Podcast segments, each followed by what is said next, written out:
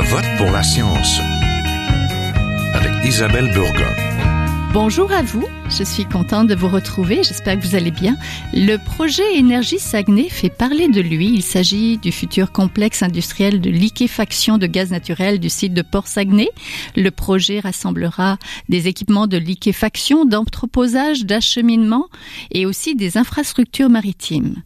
Énergie Saguenay devrait être opérationnel en 2025. Il vise l'exportation annuelle de 11 millions de tonnes de gaz naturel liquéfié vers l'Europe et l'Asie, du gaz provenant de l'Ouest canadien qui transiterait par le gazoduc jusqu'à l'usine de transformation et sera donc exporté par navire. Des scientifiques et 35 groupes environnementaux québécois réclament actuellement une réévaluation une évaluation globale et complète du projet qui comprend donc un port, une usine de liquéfaction de gaz naturel, mais aussi un nouveau gazoduc de 750 km pour transporter le gaz dans les derniers milles jusqu'au Saguenay. Le Conseil régional de l'environnement de l'habitabilité-Miscamingue trouve nécessaire de l'évaluer en tenant compte du cycle de vie complet du gaz naturel, c'est-à-dire de la source d'extraction à la destination finale. L'organisme Nature Québec demande lui au gouvernement provincial de créer une commission d'examen conjointe avec le gouvernement fédéral pour évaluer globalement des projets de pipeline gazier et d'usines de gaz naturel liquéfié, tout comme le terminal maritime du Saguenay. Ce nouveau projet énergétique risque de produire des gaz à effet de serre, car le gaz est exploité essentiellement par fracturation hydraulique, ce qui émet du méthane, un GES plus puissant encore que le dioxyde de carbone. Le gaz naturel utilisé comme une énergie de transition reste aussi un choix questionnable en raison de notre dépendance aux énergies fossiles. Le projet suscite aussi de nombreuses inquiétudes pour la faune, notamment des belugas présents dans le fjord du Saguenay, et des préoccupations pour ses impacts à venir sur les milieux humide avec ce nouveau gazoduc et aussi sur les citoyens de cette région. Quel sera le coût environnemental du projet Énergie Saguenay? Restez avec nous, je vous en parle tout de suite.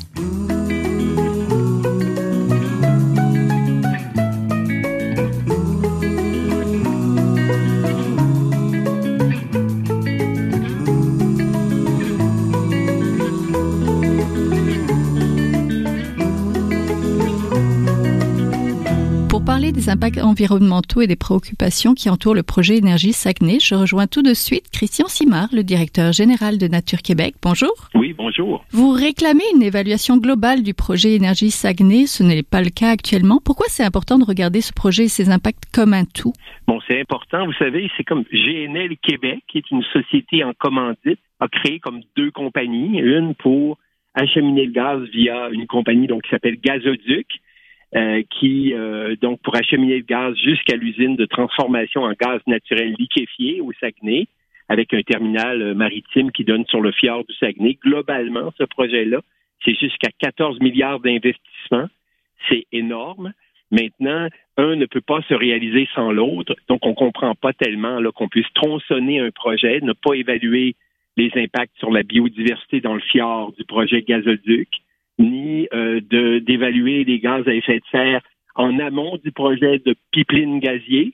Donc, c'est des évaluations qui sont tronçonnées, limitées au niveau des sujets, euh, limitées euh, donc euh, sur les impacts globaux, et on trouve pas ça tellement normal qu'on saucissonne, c'est un peu l'expression là, le jargon, saucissonner un projet pour l'aider à passer plus facilement le processus d'examen public. Quelle est la réaction du gouvernement du Québec par rapport à ça? Est-ce que vous avez une oreille? Oui, une oreille. Euh, euh, il y avait une ouverture pour faire certaines choses, mais bon, on a eu des discours un peu contradictoires. Euh, la compagnie s'est constituée en, unité juridique distincte, même si c'est la même même investisseur principal. Donc, se sont créés des, des, des sociétés juridiquement distinctes. Mais euh, c'est un peu anormal actuellement que le processus fédéral d'évaluation ait commencé euh, pour euh, l'usine de, de, transformation de gaz naturel et pour le terminal. Normalement, même c'est plus de préoccupation du Québec. Donc, on comprend mal qu'on multiplie les évaluations. c'est un peu conçu pour ça, j'ai l'impression, par l'entreprise qui multiplie les évaluations à des temps différents. Donc, ça confond un peu euh, les gens. C'est très difficile de participer à un processus comme ça qui est multiple, euh, étalé dans le temps. Euh, donc, une chatte hyper c'est petit, si vous voulez, puis on n'est pas en mesure d'évaluer si ce projet-là est pertinent. Parce que il faut s'interroger sur qu'est-ce qu'il va occasionner ou provoquer comme émission de gaz à effet de serre, quel type de gaz va être transporté dans le gazoduc, comment, quels sont les impacts de l'usine, du terminal, du trafic maritime sur le Saguenay, qui va impacter directement les belugas du Saint-Laurent? Donc, il y a de multiples impacts. Je ne parle pas de la biodiversité le long du gazoduc là, qui va être affecté. Euh, donc, c'est une multitude d'impacts et on saucissonne ça dans différents processus. Et au bout du compte, euh, j'ai l'impression que la démocratie ou le bien commun ne sera pas bien servi. Oui, parlons-en justement des impacts environnementaux. Ce projet s'ajoute aux autres projets industriels qui risquent de nuire donc à la population de Béluga du Saint-Laurent. Quels sont les autres impacts euh, sur les milieux naturels et la biodiversité qui Bon, encore là, il y a la partie gazoduc, la partie pipeline qui va acheminer le gaz de l'Ouest. Euh, du gaz de schiste. Habituellement, c'est 70% de la production nord-américaine, c'est du gaz de schiste. Donc, qui va passer à travers le, gazoduc. Le gazoduc, 700 kilomètres, euh, qui va passer, donc, qui va traverser des milieux humides, qui va traverser l'habitat d'espèces menacées euh, ou vulnérables. donc, on parle 18 selon les données du Centre de données sur le patrimoine naturel du Québec. On va retrouver jusqu'à 17 espèces phoniques menacées ou vulnérables dans le dans la zone d'étude et jusqu'à 18 espèces floristiques euh, qui sont sur cette même liste. Euh, donc, euh, on parle de 24 000 kilomètres de cours d'eau qui sont dans la zone d'étude de ce de ce pipeline gazier là. Donc, c'est traversée de rivières, traversée de milieux humides, impact sur l'habitat euh, d'espèces qui sont menacées ou vulnérables. Et on n'en connaît pas encore beaucoup de précision parce que le tracé définitif n'est pas connu, mais on sait que euh, traverser 700 km avec un pipeline gazier, là, ça se fait pas sans impact sérieux euh, sur les habitats naturels. Ça, c'est du côté gazoduc. Si on se transforme du côté de production, il y a l'usine elle-même qui va émettre aussi euh, des polluants euh, dans ce processus de, transformation et le terminal qui va emmener le produit fini, le gaz naturel liquéfié, dans des énormes méthaniers et ça va augmenter le trafic maritime dans l'habitat essentiel des Bélugas du Saint-Laurent. Il y a quatre autres projets industriels au Saguenay. On parle de 180% euh, d'augmentation du trafic maritime sur le Saguenay, si on, on, globalise tous ces projets-là. Donc, c'est des impacts significatifs au niveau du son, euh, il y a la baie Sainte-Marguerite qui est située dans le fjord du Saguenay, qui est un habitat essentiel. Et dans le fond, il va traverser l'habitat protégé. Tout ça va même augmenter le trafic maritime dans l'estuaire du Saint-Laurent, encore là dans l'habitat essentiel du Béluga du Saint-Laurent. Donc, c'est des projets industriels d'un autre âge, basés sur l'énergie fossile, qui vont accélérer les changements climatiques, qui vont avoir des impacts importants sur la biodiversité. Donc, ce sont des choses qui, me semblent, vont pas dans, dans le sens où on devrait aller, une économie là, décarbonée. Oui, il subsiste aussi un souci à propos de la pollution directe générée par cette usine de gaz naturel liquéfié, n'est-ce pas? Tout tout à fait, oui. Il y a la pollution directe aussi. Actuellement, l'étude d'impact n'est pas connue. On n'est pas encore en mesure euh, de connaître ça, mais euh, cette transformation, là, cette compression de gaz naturel, là, euh, en euh, gaz naturel liquéfié, là, ça se fait pas sans impact non plus à l'usine même. Et euh, bien sûr, au niveau du terminal, il y a des enjeux aussi qui sont liés à la sécurité. Des ces méthaniers-là sont quand même transportent du gaz naturel liquéfié dans une dans un bras de mer. Généralement, c'est pas indiqué de faire ça dans une zone étroite où il y a des populations riveraines. ça aussi, c'est un impact qui devra être regardé. Donc, c'est un projet, vous savez, les gains pour le Québec, en fait, on, on n'a que les coûts environnementaux jusqu'à un certain point. Il y a des gains pendant la construction au niveau de l'emploi, mais il demeure qu'essentiellement, c'est le passage de gaz naturel de l'Ouest vers les marchés extérieurs. Donc, euh, souvent, on disait que les, Québécois étaient des porteurs d'eau. Là, maintenant, on est des porteurs d'énergie. Là, c'est simplement la même chose, mais à une échelle euh, méga. Mais au bout du compte, est-ce que c'est structurant pour notre économie? En fait, ça nous semble plus déstructurant au niveau du climat et au niveau de la biodiversité. Oui, parce il y a mieux que ça à faire. Il s'agit, euh, la société parlait de 300 emplois créés environ, mais il s'agit surtout d'exporter ce, ce gaz de l'ouest du pays vers euh, l'Europe et l'Asie. Oui, c'est tout à fait ça le but. On nous dit que ce serait un remplacement de gaz encore plus ou de, de, de, produits énergétiques encore plus polluants. Il y a une démonstration qui reste à faire à ce niveau-là parce qu'ils ne refuseront pas de clients, et, ils compétitionnent d'autres producteurs de gaz et au bout du compte, c'est euh, une ouverture euh, au gaz fossile canadien et américain vers les marchés extérieurs. Et c'est maintenir des infrastructures là, qui importantes qui vont développer la consommation de gaz fossile au lieu de la réduire.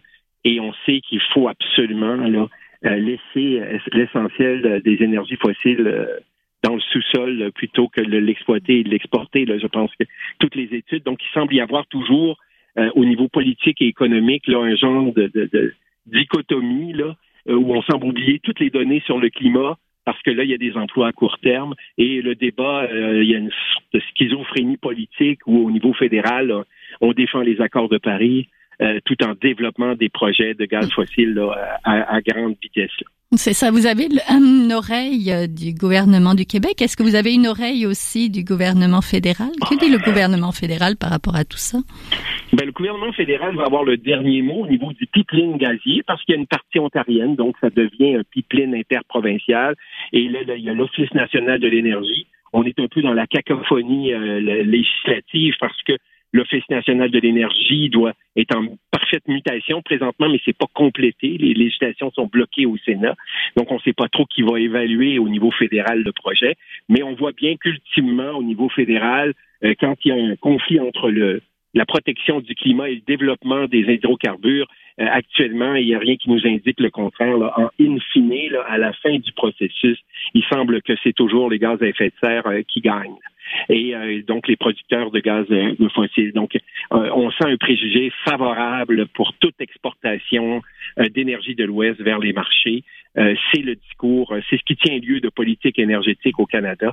Et aussi, il semble y avoir un préjugé favorable du gouvernement du Québec là, qui a été annoncé dès l'annonce du projet par le premier ministre Legault. Mais ces choses-là changent, vous savez. Il n'y a pas d'acceptabilité sociale pour ce projet-là. On a déjà fait une bataille avec Énergie Est, euh, très importante. Vous vous souvenez, le port de Kakuna. Et euh, les belugas sont, sont toujours là, ils sont prêts, c'est leur habitat essentiel, on peut pas. Et même maintenant, la loi est encore plus stricte pour la protection de cet habitat-là. Donc, on n'a absolument pas dit notre dernier mot.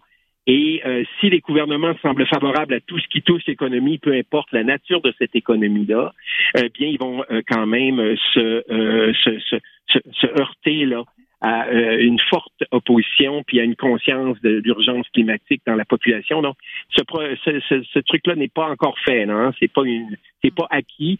Et s'il y a des milliards à investir, je crois qu'il faut le faire maintenant dans, dans une nouvelle économie euh, sans carbone. Je vous remercie beaucoup. Donc, on était en compagnie de Christian Simard, le directeur général de Nature Québec.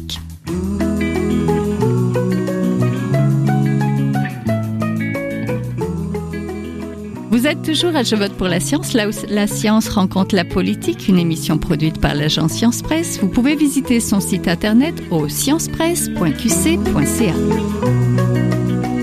Je suis maintenant en compagnie de Bianca Bédard, la directrice générale par intérim au Conseil régional de l'environnement de l'Abitibi-Témiscamingue. Bonjour.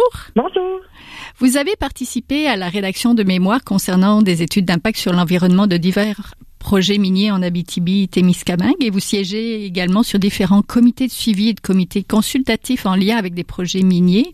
Pourquoi, selon vous, ce projet de gazoduc en région serait un précédent? Mais en région, à ce jour, on n'a aucunement d'infrastructure qui ressemble euh, à, un gazoduc. On a euh, la région, oui, et, euh, a un gazoduc de gaz métro qui est maintenant énergir, mais le gazoduc est raccordé à l'Ontario, puis c'est seulement pour alimenter les villes de Rouen-Noranda, donc principalement la fonderie et le secteur de Val-d'Or. Donc à ce jour, là, on n'a aucune infrastructure qui traverse la région d'ouest en est qui n'est pas pour alimenter justement la région en énergie. Donc là, ça créerait un précédent parce que de un, ben, on n'aurait pas vraiment de retombées face à ce projet-là. Puis de deux, ben, en acceptant un, ben, ça pourrait permettre en fait d'en accepter plusieurs autres là, par après. Oui, ce serait un gazoduc qui serait enfoui, je pense.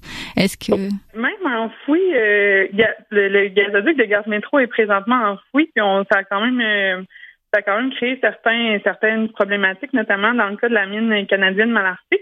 Mais elles sont présentement en projet d'agrandissement et ont dû déplacer là, une bonne section quand même euh, du, du, gazoduc qui a entraîné des frais évidemment. Mais euh, ici en région, euh, on a on a beaucoup de sentiers de motoneige, de sentiers de VTT. Donc vraiment, on a différents usages. On a justement de la forêt, de la foresterie, tout ça qui pourrait être un peu problématique là, si on doit traverser, par exemple, le gazoduc à de nombreux endroits. Quelles seraient les retombées économiques réelles prévues pour euh, justement euh, votre région d'accueil de ce gazoduc-là? Je vous dirais que la première, euh, la première retombée économique qui nous ont parlé, ben, c'est les redevances qui pourraient être offertes aux municipalités ou aux privés, dont qui accueilleraient en fait le gazoduc. Nous, à notre analyse de ce projet-là, c'est un peu difficile de, de, mettre un chiffre parce que pour l'instant, tout ce qu'on nous propose, c'est un corridor. Mm-hmm. Un corridor de 60 km de large par 50 km de long. Donc, c'est très, très difficile de savoir précisément où le, gazoduc va passer, donc sur quel type de propriété on va passer. Et euh, les municipalités aussi ont demandé à, à combien là, pourraient s'élever des redevances euh, pour l'utilisation du territoire et eux non plus n'ont pas eu ont pas eu vraiment de réponse très significative. Donc on oui, ben en fait, on s'interroge vraiment sur les redevances parce que par exemple, dans dans, le, dans, dans un contexte de, de projet minier, ben, il y a des taxes foncières, donc on le sait là annuellement justement les, les, revenus que ça va engranger pour une municipalité. Pour l'instant, pour le gazoduc, on est complètement dans le néant. Ça, c'est vraiment pour les redevances euh, municipales. Pour les emplois, mais ben, il faut savoir qu'en Abitibi-Témiscamingue, comme à bien d'autres endroits, on, on, est en pénurie de main-d'œuvre. Donc, on ne pense pas que ce projet-là va créer des emplois parce qu'en fait, tout le monde cherche des employés en ce moment. Donc, oui, ça va amener des projets, ça va stimuler les entreprises qui sont déjà là. Mais à terme, une fois que la construction serait réalisée, ça créerait vraiment pas beaucoup d'emplois en région. Oui. Parlons alors des risques. Quels sont les risques de ce, du passage de ce gazoduc donc euh, assez long qui va traverser votre territoire Oui, oui, ben, euh, les promoteurs de gazoduc souvent ont tendance à dire à quel point c'est une source de transport qui est fiable, qui comporte pas beaucoup de risques. Euh, qui est beaucoup moins dangereuse, par exemple, que le train ou que le transport par camion. Par contre, euh, on n'est pas sans savoir que dans les nouvelles, euh, de temps en temps, on voit des incendies, on voit des explosions qui sont liées à des gazoducs, donc ces, risques-là sont assez réels. D'autant plus que justement, on ne sait pas encore dans quelle zone euh, dans va, passer le gazoduc. Donc, si on est proche de, de, sections qui sont relativement habitées, bien, on s'interroge vraiment sur les risques pour les humains en fait. Et euh, il y a aussi les risques d'émissions fugitives dans l'atmosphère. Ça, euh, à l'heure où on essaie de, diminuer un peu le bilan de l'émission de nos GES, ben, mm-hmm. on trouve que c'est un peu contradictoire le fait d'accepter un tel projet alors qu'on sait que ça va possiblement émettre des émissions de GES dans l'atmosphère. Avez-vous une bonne idée du tracé? Savoir si ça va passer, par exemple, proche des écoles, proche euh, des villes? Peux vous dire, c'est que bon, on a eu quand même des différentes rencontres avec le promoteur. Les gens ont émis leurs préoccupations et les endroits où le, le, tracé ne devrait pas passer, dans le fond. Donc, quand même, sur le territoire, euh, il y a des zones comme, par exemple, c'est bien entendu que le, noyau urbain de Rouen-Noranda va être évité, mais aussi, il faudrait éviter le secteur euh, du parc de Gabelle et tout ce qu'il y a autour. Donc, je vous dirais que le tracé commence peut-être un peu à se décider de lui-même. Par contre, le promoteur nous a dit qu'on ne pouvait pas avoir le tracé, euh, le premier tracé là, avant avril. Avril, oui. Donc, oui, avril. Est-ce que ça, euh, est-ce que ça vous préoccupe? Ben, certainement que ça nous préoccupe parce que ils ont, déjà émis un avis de projet, donc là, ils sont déjà un peu engagés dans, le processus avec le ministère de l'Environnement, alors qu'à ce jour, ils n'ont toujours qu'un corridor qui est proposé. Là, en avril, ils vont proposer un tracé. Ça laisse très peu de temps pour commenter ce tracé-là et proposer des tracés alternatifs avant le début euh, des inventaires floristiques et fauniques sur le territoire qui doivent avoir lieu en mai en juin, puis après poursuivre tout l'été. Donc, euh, si le promoteur, par exemple, propose seulement un tracé, c'est très discutable parce que ça, laisse plus de place justement euh, aux modifications là, avant de pouvoir faire les inventaires terrain, justement l'écoute l'écoute des espèces des oiseaux, tout ça qui doit être fait au mois de mai, au mois de juin. Donc euh, oui, oui, on est tout à fait inquiet de la situation. Oui. Donc justement, quels seraient les impacts pour les milieux humides, pour la faune et aussi les milieux naturels d'intérêt de votre région? À partir de ce corridor-là que vous connaissez? Il ben, faut savoir qu'en région, on compte environ 20 000 lacs et de nombreuses rivières. Donc, euh, on sait déjà qu'il y a de nombreux milieux hydriques qui vont être touchés. Il y a des grandes rivières qui devront être traversées, euh, possiblement la rivière Kinojivit, la rivière Arikana, qui est en fait un fleuve qui jette dans la baie de James, et euh, possiblement la rivière Belle. Donc ça, on s'interroge vraiment. On, le promoteur nous s'assure que bon les procédés qui vont être utilisés pour enfouir le gazoduc sur la rivière sont à une pointe de la technologie, mais reste que c'est très très c'est très très inquiétant. À ça s'ajoute justement euh, des, euh, des nombreuses aires protégées projetées, donc qui sont pas encore réalisées, mais qui, qui, qui, sont projetées, des refuges biologiques, euh, des secteurs d'intérêt phonique ou des, des secteurs d'intérêt floristique à des milieux humides. Il faut savoir, là, on est un peu dans la tempête des milieux humides. Hein. On, en, on en parle quand même depuis, depuis au moins un an. Et une des grosses problématiques avec ça, ben, c'est que le, le, le projet euh, euh, se fera en grande majeure partie sur des terres publiques. Donc, ces terres publiques-là, ben, on connaît pas nécessairement euh, justement toute la richesse écologique. Donc, il va vraiment falloir s'assurer que c'est que les inventaires soient bien faits, euh, puis que le, principe de éviter, minimiser et compenser soit vraiment appliqué là, au pied de la lettre. C'est un projet qui est morcelé et la plupart euh, des organismes comme le vôtre désiraient une évaluation plus globale. Pourquoi ça, ça, ça serait plus utile ou plus logique d'évaluer tout le projet plutôt que d'y aller par petits bouts, selon vous? Oui, Souvent, dans les évaluations environnementales, on néglige l'aspect des impacts cumulatifs. Ça a été négligé là, par les années. Euh, le ministère est au courant. Je pense depuis, le ministère fait des efforts. Euh, n'en demeure pas moins que dans le cas de ce projet-là, ben, l'usine n'est pas pertinente si elle n'est pas alimentée par un gazoduc et le gazoduc n'est pas pertinent si au bout euh, ben, il n'y a pas d'usine alimentée. Donc, et euh, c'est essentiellement les mêmes promoteurs qui, qui sont à la barre là, des deux projets. Donc, nous, on s'est dit ben c'est quoi le but réel en fait de, de, morceler ce projet-là? Nous, on nous a dit que la raison essentielle c'est pour des raisons économiques, c'est que ce ne seraient pas les, mêmes investisseurs qui investiraient dans l'usine euh, de ceux qui investiraient dans le gazoduc. C'est sûr que nous, d'un point de vue environnemental, d'un point de vue sociétal, c'est pas une raison qui, qui, qui nous semble très, très cohérente. Donc, euh, oui, la raison principale, ce serait ce serait euh, les impacts cumulatifs, notamment parce que dans le secteur euh, de Saguenay, euh, il y a plusieurs autres projets industriels qui se trament, qui pourraient mettre encore plus de pression sur le transport maritime. Oui, et sur l'environnement, finalement. Et sur l'environnement en général, oui, évidemment. Ben, je vous remercie beaucoup. On était en compagnie de Bianca Bédard, la directrice générale par intérim au Conseil régional de l'environnement de la BTB-Témiscamingue, euh, qui est originaire, vous êtes originaire de la BTB-Ouest et qui vous détenez un baccalauréat en géographie ainsi qu'une maîtrise en biogéosciences de l'environnement de l'Université Laval. Merci encore beaucoup. Merci à vous.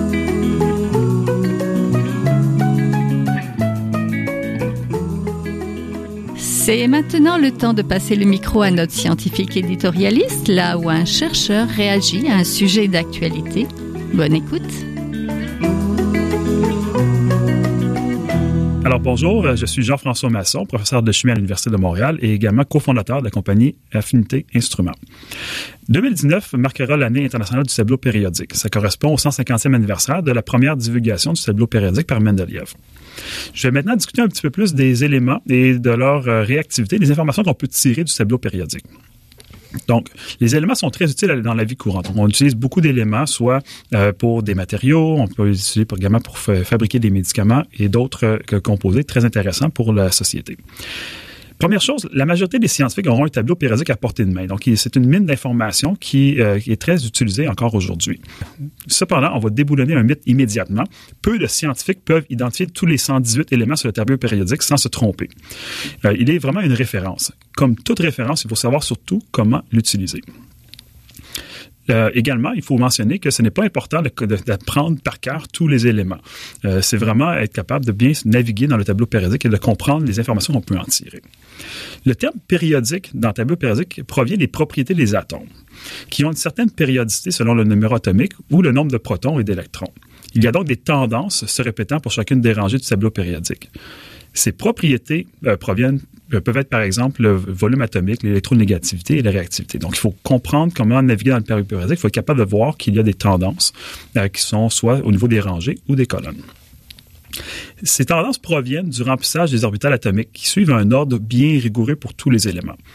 Cependant, cette périodicité est maintenant remise en question pour les éléments extrêmement lourds, car leurs propriétés ne peuvent être mesurées. Donc, les nouveaux éléments euh, qui sont synthétisés présentement ont un temps de vie qui sont extrêmement courts, soit de l'ordre de la femtoseconde, de la picoseconde, qui est à peu près un milliardième d'un millionième de seconde. Donc, mesurer leurs propriétés est extrêmement difficile. On ne connaît pas leurs propriétés. Le tableau périodique comporte euh, plusieurs informations. Devant l'impossibilité de toutes les indiquer sur un seul tableau, il y a diverses versions qui en existent. Toutes ont les mêmes éléments, sous le même arrangement, seulement l'information spécifique va changer. On retrouve habituellement le numéro atomique, la masse molaire, le symbole de l'élément, mais on peut également trouver d'autres propriétés qui sont euh, relativement différentes. Donc, par exemple, l'électronégativité, euh, le remplissage des orbitales, les états d'oxydation, l'énergie d'ionisation et des isotopes connus. Donc, le tableau périodique peut servir à diverses euh, fonctions. Donc, étant une sorte de référence où les propriétés atomiques sont répertoriées, on peut également extrapoler certaines propriétés chimiques. Par exemple, il y a une certaine similitude entre les propriétés des éléments d'un même groupe. Exemple, les halogènes. Ils forment tous des sels avec les métaux et la plupart de ces sels sont solubles dans l'eau. Donc, on peut constater que si on regarde la, rangée la colonne des halogènes dans le tableau périodique, ils vont tous former des sels à partir de cette euh, conclusion-là. Le tableau périodique est très fréquemment utilisé par les scientifiques pour chercher de l'information sur les propriétés des atomes. En chimie, la masse molaire est probablement la plus couramment utilisée. Le tableau périodique le plus commun recense la masse moyenne des atomes d'un élément pondéré par la proportion relative de ceux-ci dans notre univers. Mais on peut également retrouver la masse exacte des isotopes d'un élément dans d'autres variantes de tableau périodique. Ce dernier est donc très utile pour calculer la masse molaire exacte d'une nouvelle molécule que l'on peut ensuite vérifier par la spectrométrie de masse à haute résolution. Donc, on confirme ainsi le succès de la synthèse d'un nouveau composé, d'un nouveau médicament, d'un nouveau matériau ou une autre molécule. Donc, le tableau périodique est encore très utilisé pour euh, ces fonctions. Donc, le tableau périodique est donc une mine d'or euh, d'informations d'une très grande utilité pour les scientifiques. Donc, sur ce, merci beaucoup et à la prochaine. C'est tout pour cette semaine. Je vote pour la science c'est une production de l'agence Science Presse avec Radio VM, à la régie Daniel Fortin, à la recherche, la réalisation de l'émission et au micro Isabelle Burga. Vous pouvez réécouter cette émission cette semaine. Restez à l'écoute, nous avons plein de rediffusions et vous pouvez aussi l'écouter en podcast sur le site de l'agence Science Presse à sciencepresse.qc.ca et toujours, si vous l'avez aimé, ben, partagez-la. Merci, à la semaine prochaine. Jin Jiahua est un chercheur typique de ceux pour qui les progrès de la bioinformatique ont préséance sur le sens biologique.